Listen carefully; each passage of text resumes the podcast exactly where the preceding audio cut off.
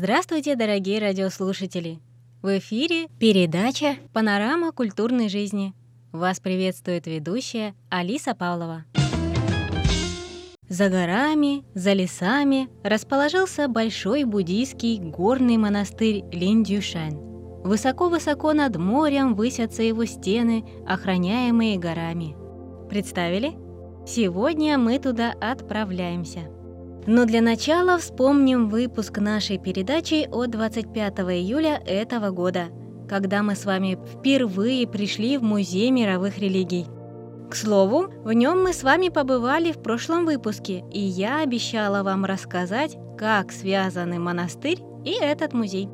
Музей мировых религий часто выступает организатором различных культурных встреч и мероприятий, направленных на знакомство с разными религиями. Однако сегодняшнее путешествие в Линдюшань имеет особое значение и отношение к музею. Музей мировых религий основан в 2001 году мастером Синтао. Синтао на китайском языке дословно означает «путь сердца». Мастер родился в Верхней Бирме в 1948 году в семье этнических китайцев и в раннем возрасте остался сиротой. Остатки воинских частей Китайской Республики, действовавшие на границе провинции Юннань в Китае, вывезли Синьдао на Тайвань, когда ему было 13 лет. Он уже в раннем возрасте проникся буддийским учением и принял монашеский сан в возрасте 25 лет. Мастер Синьдао дал обет достичь просветления и более 10 лет путешествовал пешком, практикуя аскезы в уединенных местах. В 1984 году он основал горный буддийский монастырь и фонд Линдюшань. Именно этот фонд и стал инициатором открытия Музея всех религий в 2001 году. Таким образом, поездка в горный монастырь Линдюшань – это своего рода возвращение к истокам для работников музея. Ну а для нас сегодняшнее путешествие – это новый неизведанный мир буддизма.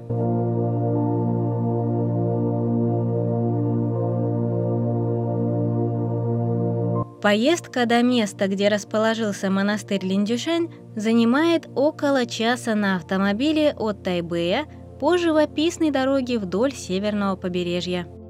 Мы направились в район Фулун, Нового Тайбэя, который знаменит не только своими побережьями, но и горами. Здесь есть три известные горы, которые также называют тремя звездами Фулуна. Горы Лаоланшань, Лунлуншань и Лайлайшань. Монастырь располагается на горе Лаоланшань.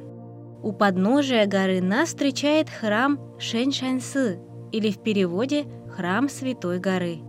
Его украшают три буддийских сокровища, три золотые статуи Будды – Будда мира, Будда благополучия и Будда успеха.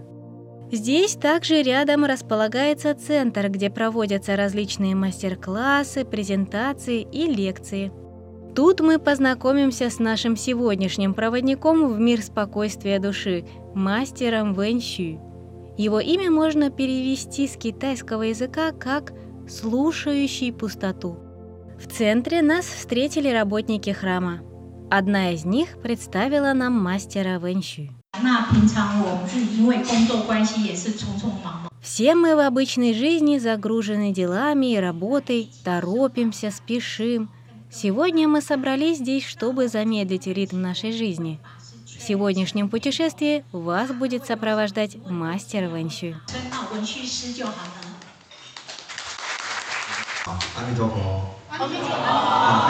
Амитофо, добро пожаловать в наш монастырь Линдюшан. Наша сегодняшняя экскурсия называется «Спа для души». Наш храмовый комплекс расположен рядом с морским побережьем среди гор – очень удобное место, чтобы любоваться пейзажами. Но какими пейзажами мы будем любоваться? Пейзажами вашей души. Вы раньше наблюдали их? Где? Голос из зала. Да, в своих мыслях. Мастер продолжил. Во второй половине маршрута мы попробуем несколько практик, которые вернут нас к нашему сердцу, нашей душе. Для начала мы познакомимся с несколькими практиками для успокоения ума. Разбейтесь на группы. У нас есть стол с чайной церемонией, есть столы для создания благовоний, а также практика в написании сутр водой. Поскольку немногие знакомы с процессом создания благовоний, то у нас подготовлено обучающее видео. Пожалуйста, внимание на экран. После просмотра видео мастер напоминает нам, вам понадобится сосредоточенное расслабление, расслабленная сосредоточенность. И мы приступаем. Перед нами на столе разложены специальные инструменты. Несколько лопаточек разных размеров, кисточка, печать, зажигалка, благовонная палочка, курильница и баночка с порошком с благовониями. Эта практика называется по-китайски «джуангсян». Можно перевести как «отпечатать благовоние». Порошок благовоний выкладывается в форме красивого знака поверх выровненного пепла в специальной курильнице. Процесс требует спокойствия и медленных движений.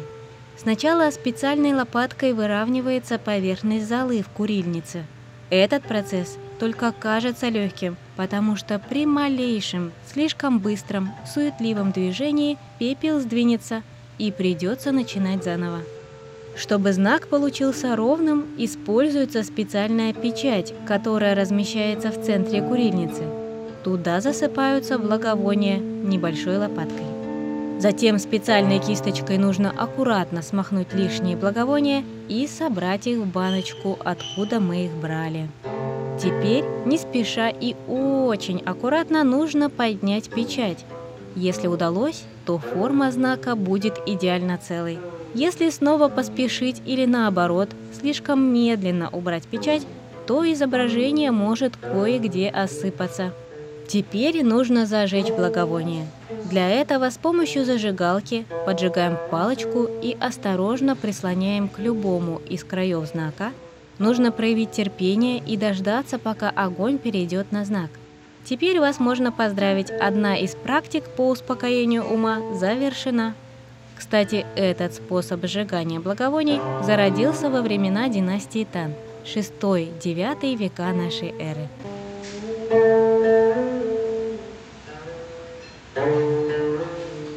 За другим столом можно было присоединиться к чайной церемонии, где мастер отточенными движениями заваривал и разливал тайваньский чай из Наньтоу. Еще одна необычная практика для успокоения ума – это копирование или переписывание сутры сердца. На столе не найти туши, только кисточка для написания иероглифов и вода. Также на столе разложена сутра сердца, написанная на специальном материале вроде бумаги. Когда практикующий проводит кистью с водой по иероглифу, копируя его, знак меняет цвет и становится оранжевым, серым, черным – Таким образом, нет необходимости заучивать сутру прежде, чем приступить к практике. А также такой способ экономит бумагу. Как только вода высохнет, бумага вернется к своему первоначальному виду и будет готова для следующего использования. Я спросила одну из работниц храма о сутре.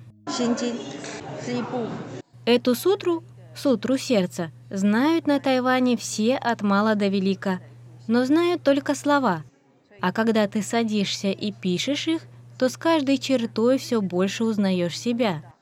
А также с каждым движением в спокойном, расслабленном состоянии ума практикующий вносит эту сутру в свои мысли и сердце. Далее мастер Вэнщу спросил, есть ли желающие поделиться своим опытом от практик. Вызвался один из присутствующих.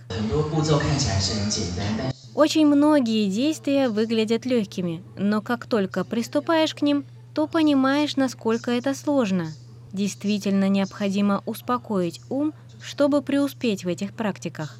Я также благодарю монастырь Линдюшань за возможность разобраться в своем запутанном сердце. Мастер прокомментировал. На самом деле наша душа, наше сердце не запутаны, это мы просто не очень хорошо себя понимаем. Наше сердце очень простое, но мы не видим его за суетой. Так, в практиках вы могли, например, заметить, что зала в курильнице сообщает вам о состоянии вашего сердца.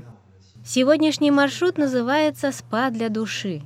Мы очень часто приводим в чистоту наше тело, а сегодня мы приведем в порядок и чистоту нашу душу, чтобы разглядеть собственное сердце. 那没有看到我们的心怎么办？去看到心就好了。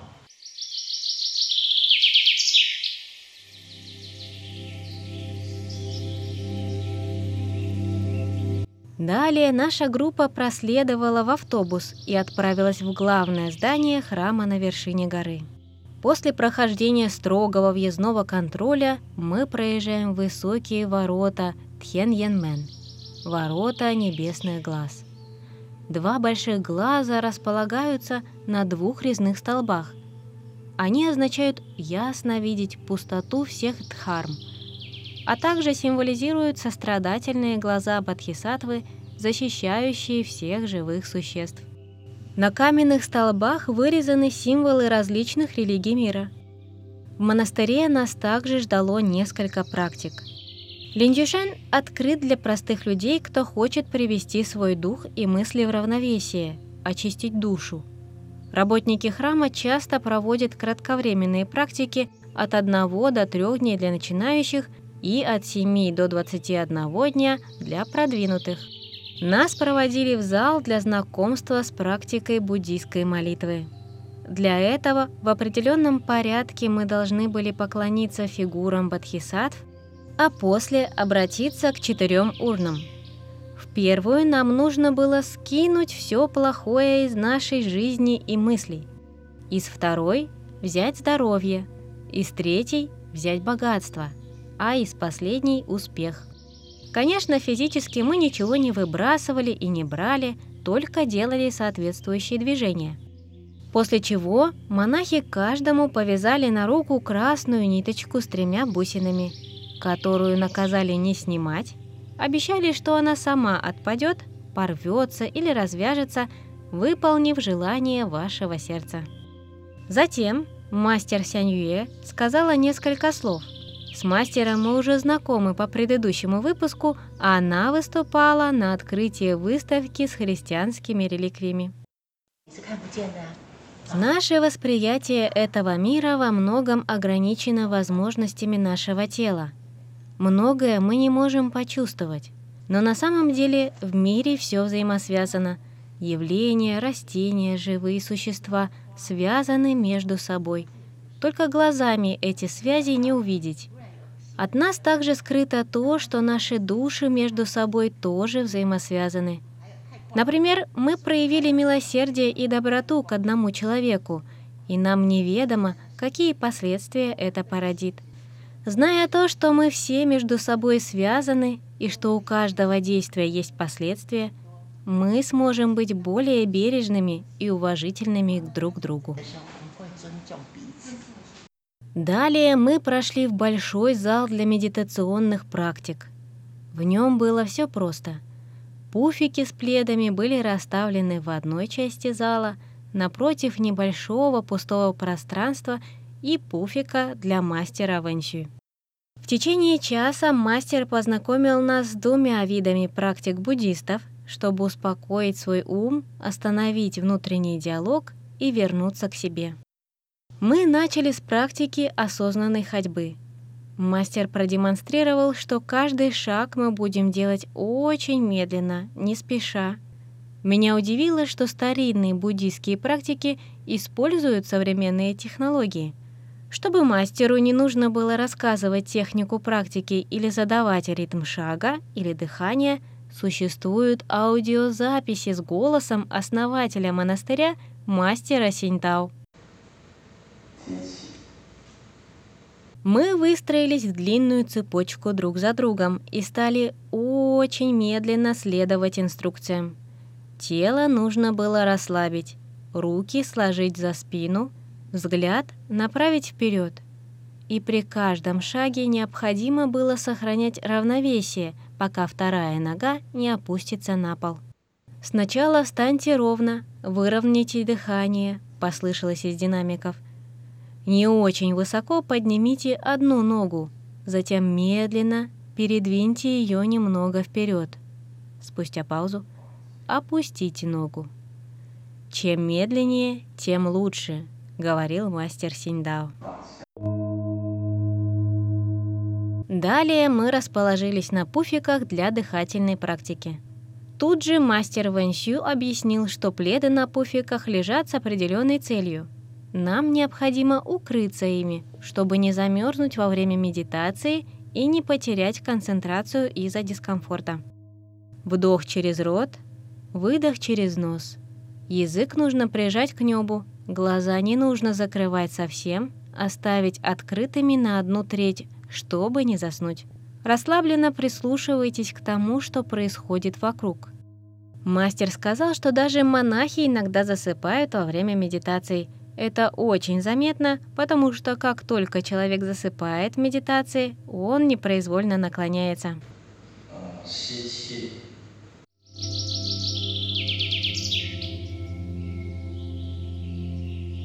В завершение тура «Спа для души» Наш проводник в мир буддийских практик, мастер Вэньщу, провел нас к огромной статуе Бодхисаттвы Гуаньинь, которая располагалась чуть выше на горе.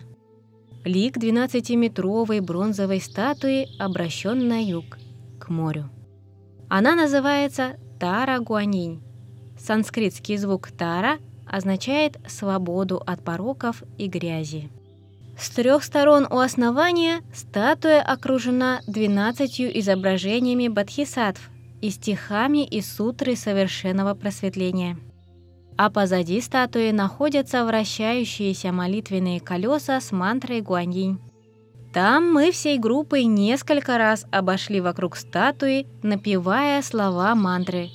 Во время каждого обхода мы старались коснуться колес и повернуть их – они поскрипывали и с трудом, но все-таки прокручивались.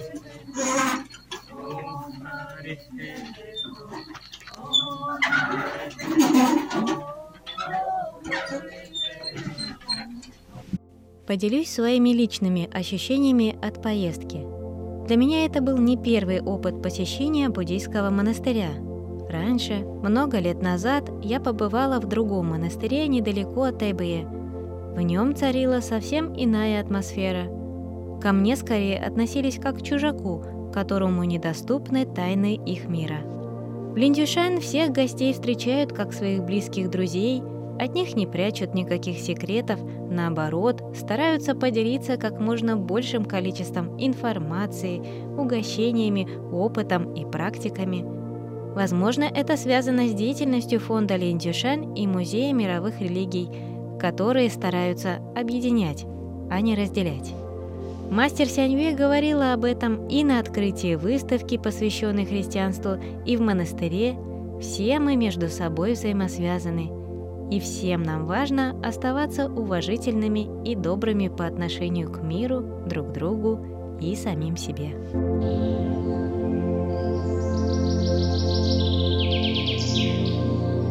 Мастер Вэньщи прав в том, что мы часто очищаем тело, ухаживаем за ним, но в суете наших дней часто забываем о том, что порядок начинается с нашего внутреннего мира. Очень важно находить время на то, чтобы просто побыть в тишине, прислушаться к своему сердцу, очистить его от ненужного, наполнить светлыми чувствами и мыслями. Даже простая практика замедленного спокойного дыхания в тишине может принести большие плоды в знакомстве с самим собой. Мне кажется, к завершению года и подведению итогов как раз будет полезным обратиться к самому себе и настроить чистое звучание своего сердца. На этом сегодняшний выпуск «Панорамы культурной жизни» подошел к концу. С вами побывала в горном буддийском монастыре Линдюшань ведущая Алиса Павлова. До новых встреч на волнах МРТ.